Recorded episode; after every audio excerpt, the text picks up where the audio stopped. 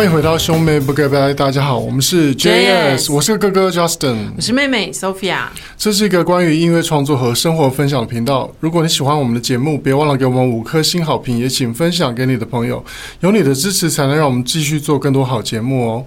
今天的兄妹不告白呢，我们要来分享一下，就是我们在之前去上了一个湖南卫视的节目《时光音乐会》。对，它也是在这个芒果 TV 同步播出的。那可能这一阵子很多人会在 YouTube 上面有看得到，嗯、就是我们在时光音乐会演唱的《杀破狼》的片段。然后也是我们大概十几年之后再次有点阅率这么高的一支影片 在 YouTube 上出现，这样。上一次是什么时候？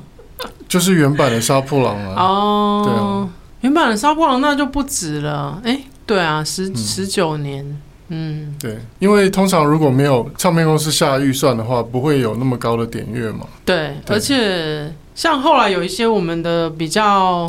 算是算是铁铁粉嘛，就是比较有在 follow 我们的歌迷朋友，嗯、他就会发现说，哎、欸，其实如果说没有特别去注意的话，就会觉得说，哎、欸、，Jazz 已经消失了，嗯，因为没有在一些主流的媒体上面曝光，嗯、没有上电视，对，没有上广播之类的，嗯、所以大家就会觉得说，哎、欸，这组人就是消失了。那可是其实我们一直从从可能二零零六还是多少就。已经开始一直在河岸演出啊，嗯、然后一直持续到现在，嗯、然后甚至现在这几年大概有三年了吗？我们的 podcast 应该也有两三年，对啊，都已经做一百集了。嗯嗯，对，所以就是会有这个差别，你会发现到说哦，真的，嗯、呃，可能要。大部分的人看见你的话，你可能还是要上一些主流的媒体。对啊，嗯，像这次这个机会其实是还蛮奇妙的。那当然，因为我们在十月的时候签了一个新的经纪约，嗯，然后签给新的经纪公司，就是在北京的新艺新娱乐。对，那为什么会签给这个公司呢？因为呢，呃，其实它里面这个经纪人就是这个主管呢。叫王亚军，嗯，然后他就是写《隐形的翅膀》的这个创作人，对啊，然后他除了会写歌之外呢，他也是一个很好的经纪人，嗯，因为刚好我们当时其实二十几年前我们是同期出来写歌的，嗯，然后当年我们都才二十出头岁嘛，嗯，然后那时候他在福茂的时期也常常跟我收歌，哦，对。然后那个时候其实就已经认识了，对啊，对对，只是后来没有发现说，哎，他居然还有做经纪人的这个才华，嗯，对。今年下半年他回来台湾的时候，嗯，他就在脸书上 po 一篇文章说，他就说，嗯，有没有呃独立乐团，嗯，或是说乐团或是组合，嗯，然后有代表作的，嗯嗯，然后可以办。可以去大陆办小型的巡巡演的。哦，对，这样的乐团。然后我那时候就好玩，我就问他，我就私信问他说：“我说我们 JS 可以吗？”嗯，因为刚好其实我们今年也是有这个想法，就是说想找一个演出的经纪公司，对，就帮我们经营就是大陆的演出这一块，因为其实我们是比较缺这一块的。嗯，因为我们比较擅长的可能是做演出或是做创作，嗯、但是我们比较不擅长做经济的部分。对，所以这个部分，而且艺人自己来做这个部分，其实也会蛮会有角色的冲突。辛苦，对对啊，对啊，会有角色上的冲突。对，那所以其实之前九月的时候就已经开始谈合约了，嗯，然后就来来回回几次，然后后来觉得哎。诶 OK 了，然后我们就在十月的时候就签约。对，然后其实我们没有想到那么快就会有第一个通告。嗯，然后一开始的缘起其实是因为，呃，在之前就是看了张志成去上时光音乐会。哦。然后如果大家有在关注这个节目的话，就是在时光音乐会这一季是第三季嘛。嗯嗯。这一季的主题叫《老友记》。对。然后呢，里面有其中一个主要的歌手是戴佩妮。嗯哼。然后他在前几集的时候，就是有找张志成来当他的就是嘉宾嘛，对对，当他好朋友。然后他们那时候就有合唱了《凌晨三点钟》。嗯。然后呢，因为志成去上了时光音乐会，唱了《凌晨三点钟》之后，嗯，我就跟亚军说说，哎，有这个事情。我说我说他们有唱我写的歌这样子。嗯。然后然后亚军就去看了这个节目，然后他后来就马上去找时光音乐会的制作人。哦去见面了。嗯，因为他就想说，那我们我们就乘胜追击，就是因为既然已经之前在节目上有聊到我们嘛。嗯，对，有还有唱你写的《换日线》，他就想说，哎，那我们就要不要就锁定这个节目来乘胜追击这样子？然后他就去找呃制作的。制作人去谈这样子，嗯、然后呢，制作人可能也觉得这个 idea 还不错，这样子，嗯，对，所以呢，才有了这个机会。只是其实，在我们出发之前前一个礼拜，我们都还不知道我们要出发，就是还没有很确定嘛，嗯、因为感觉节目制作好像也是有点像所谓的 on 档戏 那种感觉，嗯嗯嗯、就是边边走边拍这样子，对。一边进行企划制作，然后呃一边拍就是正式录影，所以对对，感觉一切也都是蛮时间蛮紧凑的。对，而且因为第三季我们去录的时候，其实已经到最后两集了。嗯，对，嗯，然后它这个最后两集呢，它就是是有像我们这一集，它是有开放三百位观观众进场。对。然后是做成一个有点像演唱会，嗯嗯的感觉，对啊。然后就是他们还小小的四面台，对。然后他们还还是会有一个那个音乐时光屋，就是呃几位主要的歌手会在里面聊天，对。然后看看演出。那在另外一个地方，就是会有一个棚，然后里面会有三百位观众，然后进去，嗯，然后看现场的演出。然后就当天的嘉宾呢，还有呃当天的主要这些歌手。嗯，都会上台演唱，嗯，然后那个场子是非常热的，对啊，而而且其实我们没有第二次机会，就是它是没有 没有彩排的。录影当天是一次 OK，但是前一天晚上我们到到到达现场的时候是有先做一些就是跟乐队的彩排这样子，嗯，嗯，那其实，在那个呃出发前的那个一个礼拜是非常紧锣密鼓的，嗯。因为那时候都完全不知道，呃，因为我们以前也曾经签过一些合约，然后因为一般的经验啦，就是说签合约不不可能那么快会有第一个第一个通告嘛。对啊，尤其又是一个线上算是蛮算是蛮大型的音乐综艺节目。对啊，对啊，嗯、因为湖南卫视毕竟已经算是就是有第一名的，对对对，嗯、算是最大的一个卫视了，然后又。知名度这么高的节目，连我的学生都有在看。嗯、对啊，其实我最早看到这个节目，可能是前面几季，嗯、然后有看到周深，还有梁咏琪，对，还有梁咏琪。那个时候就觉得、嗯、哇，天啊，他这这个棚也太漂亮了吧！然后那个音乐综艺可以做到，就是那个画面这么美，然后音效这么好，这样子，嗯、然后就是现场收音什么都很完美，嗯，就觉得哇，这个水准真的有高，嗯。而且，其实我在看《时光音乐会》的前两季的时候，嗯、我其实那时候默默心里就想说，如果能上这样的节目该多好。嗯，因为他因为过去的综艺节目很少有这种，就是以音乐为主，纯粹的音乐。对，就是说你歌手只要把歌唱好，嗯，然后你不用不需要去跟谁比赛，对，你不需要吊钢丝。你不需要跳女团的热舞，因为在我们以前可能发完《遇见未来》那张专辑之后，呃，那时候市场上面的大陆的一些音乐节目多半都是以比赛为主。那那时候其实向志成也是蛮抗拒、嗯。上一些比赛类型的节目嘛，对。对，那过了这么多年以后，终于 比赛类型不流行了，真的，对，真是谢天谢地，好不容易。对，因为其实不瞒大家说，我们当年其实也有去参加过《中国好声音》的初选，初选，嗯，对，然后我们也是飞去上海。那是那是好声音吗？还是另外一个乐乐队的节目？嗯，好声音，中国好声音，对。嗯，然后那时候我们也有去参加 audition 嘛。嗯，对。但是当然，我们就一定是不会过的，因为我我们其实都已经有签词曲合约，京剧呃版权的对合约。因为他当时就是要你立刻签下一个放弃版权。对，就是你在节目中所有演唱创作的歌曲是。版权属于节目，要属于节目，嗯，就是，可是我们不可能，因为我们事先我们都已经签签给 Sony 了嘛，就也一方面呃也不合我们的合约的规定，然后一方面也过不去自己心里那一关，对对，所以就是宁可放弃了这个很好的机会，然后回来台湾这样子。对，事隔多年，然后现在终于有这样子纯粹只、嗯、只唱歌、只只分享音乐的。而且现在现在，如果你有在关注大陆的这些呃音综的话、嗯，你会发现说，其实现在很多这样类型的节目，嗯，就是只是可能形态稍微有点不同、嗯，但是真的就是纯粹大家就是去唱一些。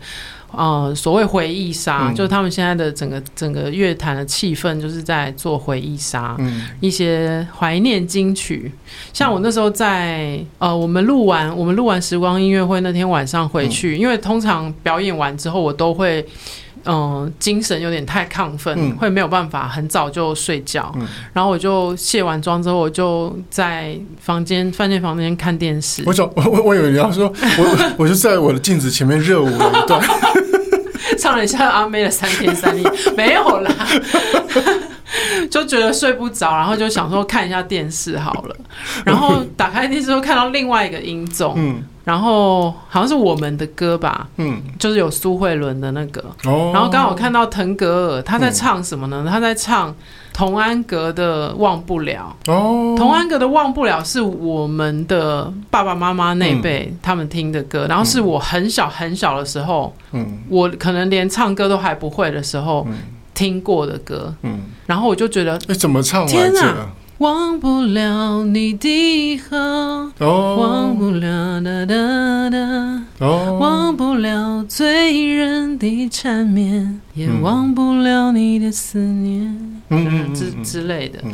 然后我就觉得一种一种内心的震撼，嗯，就觉得说，哦，原来好的音乐它可以存在在。呃，时间的河流当中这么久，嗯，即使到过了像像我，如果是我小时候听的，那代表那已经是三四三四十年前的歌了，对。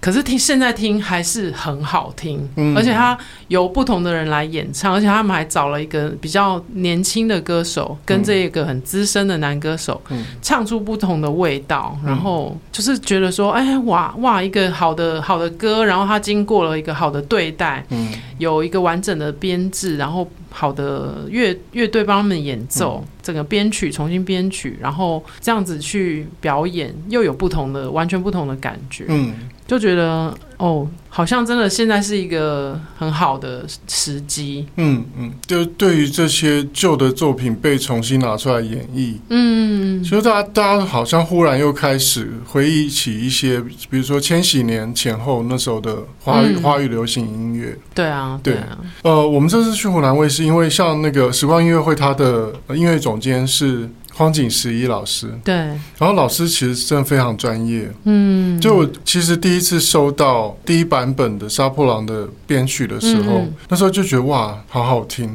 对，很好听。然后他的整，他把原来因为原本当年的版本是股市有点那种 R&B 节奏的感觉，嗯，嗯，但是因为现在已经比较不流行 R&B 节奏，然后。然后，因为当天是有要跟乐队一起表演嘛，对啊，所以说老师把它改成一个比较摇滚乐队的版本，对，嗯，但是也改编的非常的好，对，就让突然觉得马上能够想象你站在舞台上面，然后跟后面有乐团在演唱的那个感觉，对，身临其境的那个感觉就出来了，对，嗯，然后那时候就体会到说，哇，这个节目真的非常专业，嗯，然后我们呃在。去像去演出的时候，不管说我们嗯、呃、出发坐飞机，嗯，然后到现场，嗯，然后呃彩排，嗯，等等，所有的安排的那个时间是没有 delay 的，就是是是很顺畅的，对啊，然后工作人员都很 nice，嗯，然后那个。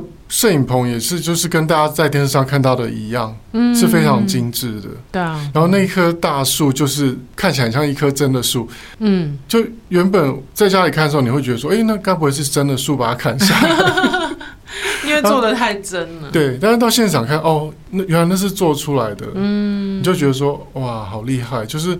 有点像我们在看那个 Friends 啊，对，看那美国影集有没有？我其实还蛮后悔那个时候，可能因为一方面时间真的蛮紧凑的。嗯就是我们在舞台上唱完之后，马上直接拉到时光屋，嗯、然后呃拍那个对话的部分，嗯、然后玩狼人杀什么的，就很快就结束了。嗯、所以我们其实没有太多时间可以在现场拍一些纪念照啊什么的。嗯，就是也也是蛮可惜的。嗯嗯，嗯但是就是那种感觉很像你呃。因为在其实去录影之前，我们在家里都有看那个时光音乐会嘛。对啊，对啊。然后你感觉你就好像自己走进了那个，像我们以前很喜欢看 Friends，嗯，像好像我们看 Friends 看了很久，嗯，然后突然走进那个 Friends 那个 coffee shop，那个、啊、那个叫什么 The Park，Central Park，Central Park，对，就走进了那个电视场景里面、嗯、那种感觉。对啊，对啊。然后。而且我在我们在演出的时候啊，呃，整个乐队的感觉，然后那个后面的那个灯光，像我我们其实，在彩排的时候，我们没有看到后面的那个 那些声光效果。对，因为我们只看得到正前方。对，因为我们就是，比如说彩排到我们时间，我们就是上台彩排，然后我们就是要看着前面嘛。嗯。然后彩排完，我们就下去，然后就赶快到后面去休息，这样子。嗯。所以其实我们完全没有没有看到那个。没有享受到那个怎么样？没有看到那后面那些灯舞台效果，对灯光啊，然后是那些干冰啊什么什么。而且那个舞台上面是透明的亚克力嘛，然后会有一格一格的。他们那时候还跟我指定说，你要站在呃右边呃数来什么第三格嗯之类的。嗯、然后我当时还其实不太清楚为什么一定要这样子。嗯、然后可是后来发现说，他们其实有一支摄影机是从正上方舞台上，就是我们的头顶上面。嗯正上方往下拍，哦、往下俯拍，所以就会那个那个定位就会非常的重要。嗯，嗯因为对，因为它是直接从上往下拍的，嗯，所以要在他们指定的位置、嗯、拍起来才会好看。嗯，对啊。而且我们事后看那个拍摄，就觉得说哇。就是很鬼斧神工，因为我们现场其实不太知道哪里有摄影机，对，不知道。然后我我们在整个去演完回来以后看播出，就体会到说，哦，为什么在现场不让我们很明显看到摄影机的存在？嗯，因为如果你就像在呃，我们以前在台湾录。比如说，在三以前三台有没有录节目，嗯、或是说呃去录一些综艺节目的时候，不是都会有三机嘛？对啊，就大大部分都是三机作业，然后都会有三个摄影师，嗯，然后那个灯很很亮很大，对，然后上面会有那个红，就是只要是这个摄影师这个摄影机在拍，那个红灯就会亮，对对对，然后后面都会站一个就是摄影大哥嘛，嗯，然后比如说如果你讲的话很无聊，摄影大哥可能会给你一个表情这样，然后你就会觉得压力山大这样。然后可是，呃，湖南卫视它那个摄影棚，就是你完全看不到任何的摄影师到底在哪里，尤其是那个时光屋里面。对，嗯，他们都躲藏在角落里。对，然后就是后来看到播出就知道说，哦，这样子的话，我们的眼睛就不会因为意识到有摄影机在拍，嗯，而有不自然的表情。对，对不对？对对，比如说，你就可以完全的 enjoy 在你的歌唱里面，嗯，或是说，你甚至他连那个字幕机都很专业，嗯，就是他是在你刚好大概抬头眼睛看得到的地方，哦，会有字幕，对不对？嗯，然后就是说你，你你就不用担心会忘词，对啊，你就是好好做好你的表演，嗯，就是比如说，如果你要耍帅，你就是摆摆出你最帅的角度。那 我是在说我，我知道，因为因为后来就很看播出，就说：“哎、欸，哥哥你怎么都没有怎么没有没有没有什么什么，嗯，就因为我不是主唱，维持一个固定的角度，对我大概就维持一个固定的角度。然后我说，因为我要弹琴啊，然后因为我本来就唱和声，我又没有那种 solo 或是 rap。”哦，可能他们对你的印象还是那个《杀破狼》MV 里面那样，就是会比较夸张，动作会比较夸张一点。对，但是我其实因为现在我们没有唱片公司的嗯包袱束缚了。不过我觉得我还蛮感谢，是彩排的时候亚军他们有在旁边侧拍给我们看，然后让我们知道哪里可以修正。然后我我我看了以后是有稍微做一下修正，所以我觉得自己就是播出的画面，我自己还算是。蛮蛮 OK 的啦，嗯，就是对。像像我朋友说，你你是不是偷偷设计一些动作？呃，我觉得真的站在舞台上那个动作是要思考过的。嗯，对，像你，你不能太像你前面有个动作是你一边手左手拿麦克风，一边是什么？是你说看不见未来和过去，看不见未来和过去，然后就把一个手掌贴着脸，这样好像。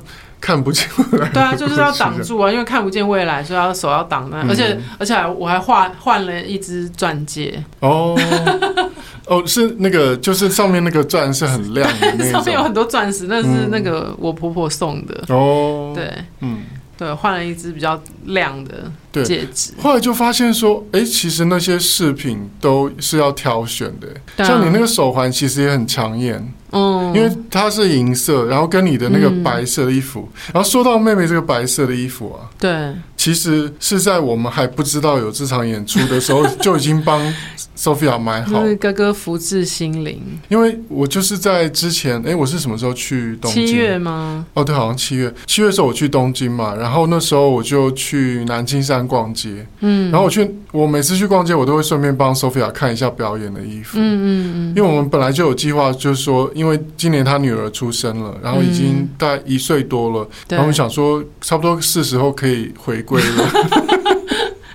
可以开始准备一些演出，这样。对，所以说我这几次就是我出国都会帮 Sophia 看一些衣服，嗯，然后那时候就去那个 Comme des Garçons 川久保玲，然后就在南青山嘛，然后我就我那时候还有拍给你看嘛，有我说这件或这一件，嗯嗯，然后因为我有拍了一件是那个很贵的哦，就是有点像和服那种，然啊，都是白色，然后一件是比较休闲一点，比较像 T 恤，对对，休比较休闲，就是大家看到时光。音乐会上 Sophia 穿的，可是那两件会有点呃冒险，就是说比较像和服那件，因为它只有一个 size，然后他说那件 size 万一不是你的 size，那就完蛋，你就是一撑开它就会裂开，线就整个崩开。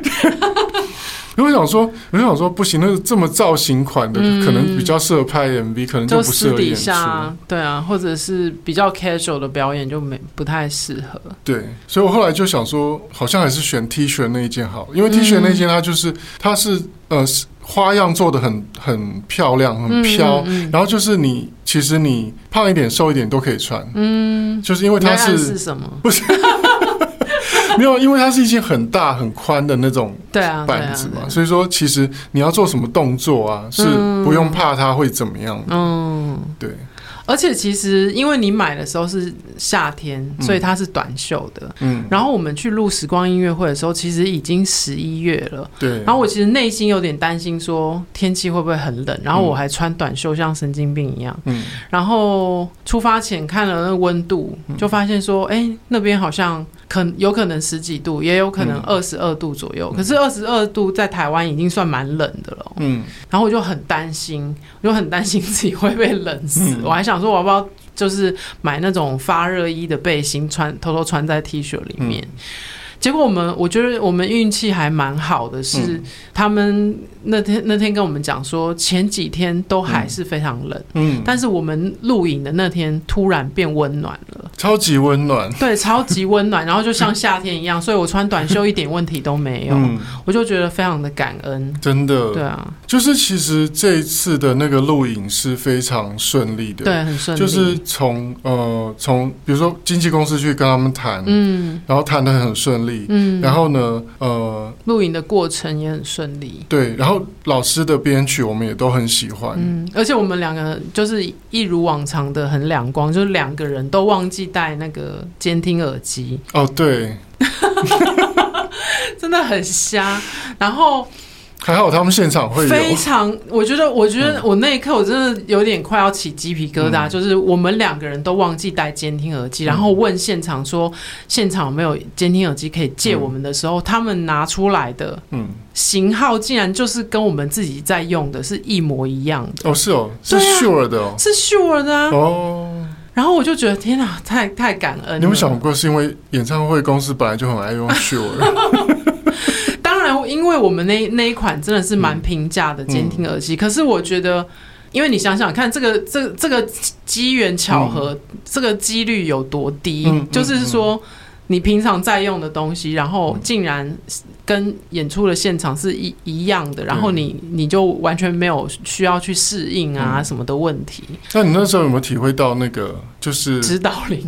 不是，就是高我没有，是你的那个。一切是不是都像你期望的一样美好？哦，你说像那个牧羊人的奇幻之旅，就是吸引力法则。嗯，就是其实你你要去对未来的事情，你要去去期望好的事情。嗯，你不要一直去担心不好的。哦，因为吸引力法则就是宇宙会听不懂。你要什么？他只他只会回应给你，你脑海中浮现的。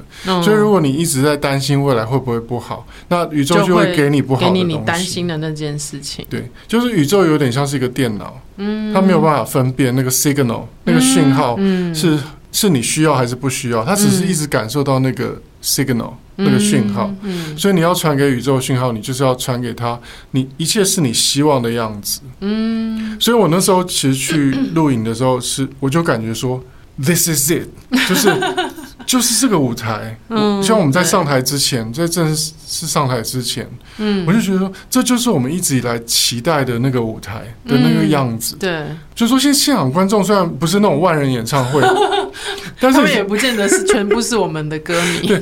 但是那就是一个我们很向往的舞台，对。然后很棒的乐队老师，对。然后整个专业的摄影团队，嗯。然后包括他们在《杀破狼》那首歌的那个呈现，对。后面的灯光，嗯，然后还有干冰那些，那一切，那就是那首歌应该要有的样子。对，嗯，然后就是我们在演出的人其实是很感动的。对啊，对啊，非常感谢，嗯、就是感谢这个机会，然后也感谢王亚军帮我们，嗯，真的是亚军真的是让我觉得还蛮蛮厉害的，对，很厉害，就说他的执行能力真的很很强，对。对因为我很难想象，因为他其实感觉也是日理万机，你知道吗？对。因为他其实大概每天可能有八百件事情要处理，但是他他 EQ 很高，嗯，就是他不会把任何他的、呃、情绪，比如说他的紧张或是他的焦虑或任何表现在脸色上，嗯、对。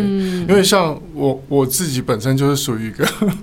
因为我们家，我们家，我们的爸妈都是属于形于色的那种。对，就是属于那种精，比如说精神紧张，像我就跟我妈一样，就说完 完蛋了，完蛋了，就是就是什么事情都觉得完蛋了，就是容易一紧张就整个乱了套那样子。嗯、但是亚军就是不会，对他非常的沉稳，嗯嗯。嗯对，这是我们值得学习的。对啊，嗯，但是这次真的就是很感谢这个机会，然后也因为上了时光音乐会以后，然后很多人再重新听见 Jazz 的声音，嗯，然后再重新回忆起《仙剑奇侠传》，对，然后跟《杀破狼》这首主题曲，嗯。啊，甚至我还在 IG 的现实动态上面看到有有有朋友是说他因为看了时光音乐会，然后想起了《杀破狼》，然后去爬我。们以前的其他专辑，然后喜欢上了《一亿元的日落》，我觉得这对我们来讲是一个很大的收获。而且他还因为这样子，因为喜欢上了时光音乐会，然后来看我们的现场演出，也是非常非常的感动。嗯，对对，也是非常感谢。呃，因为时光音乐会而来现场看我们 Jazz Christmas 二零二三的所有的朋友。对啊，对啊，对，因为这次演唱会也来了很多新朋友嘛。嗯，对。然后呢，当然这只是一个开始，然后希望在明年之后呢，我们就会有更多的机会去上更多的音综，嗯，然后有更多的演出，然后去到更多不同的城市，嗯嗯，对。然后 Jazz 的这次的重启就是一个，嗯，我们非常确定要做的事情，嗯嗯，对。然后，呃，像 Sophia 在重拾麦克风，然后重新站上舞台，我觉得也是她最擅长的一件事情。像我们这一次的 Jazz Christmas 也、嗯、也是一样，在唱了《杀破狼》，嗯，然后就有歌迷分享说，他觉得这一次的。呃，现场的沙破狼的版本，感觉有一种坚定的感觉。嗯，然后我觉得那个不是错觉，嗯，因为那是真的是我可能从时光音乐会的演出当中得到了一一些重新得到了一些信心，嗯，就是对自己的我们自己的音乐的自信，对我自己唱歌的自信。那呃，而且也更相信说，沙破网这首歌是真的曾经被很多人喜欢的。对，然后所以我有我的确是有把那样子的自信跟那样子的坚定放在歌里面，嗯，所以你们听到的是没有错的，这样。对啊，嗯，那也很期待，就是说在明年呢，能够有更多的演出的机会，或是说上节目的机会，然后让大家看到我们更多的其他的音乐的表现，嗯，对啊。最后呢，也是要来欢迎大家追踪 Jazz 的脸书专业和兄妹不该掰的 IG Brothers Talk，还有我们个人的 IG。Justin 的是 Justin 零二零六，Sophia 的是 Jazz Sophia。也欢迎你把听节目的心得或未来想听到的内容留言跟我们分享。这一集的兄妹不该掰就到这边啦，我们下一集见，拜拜。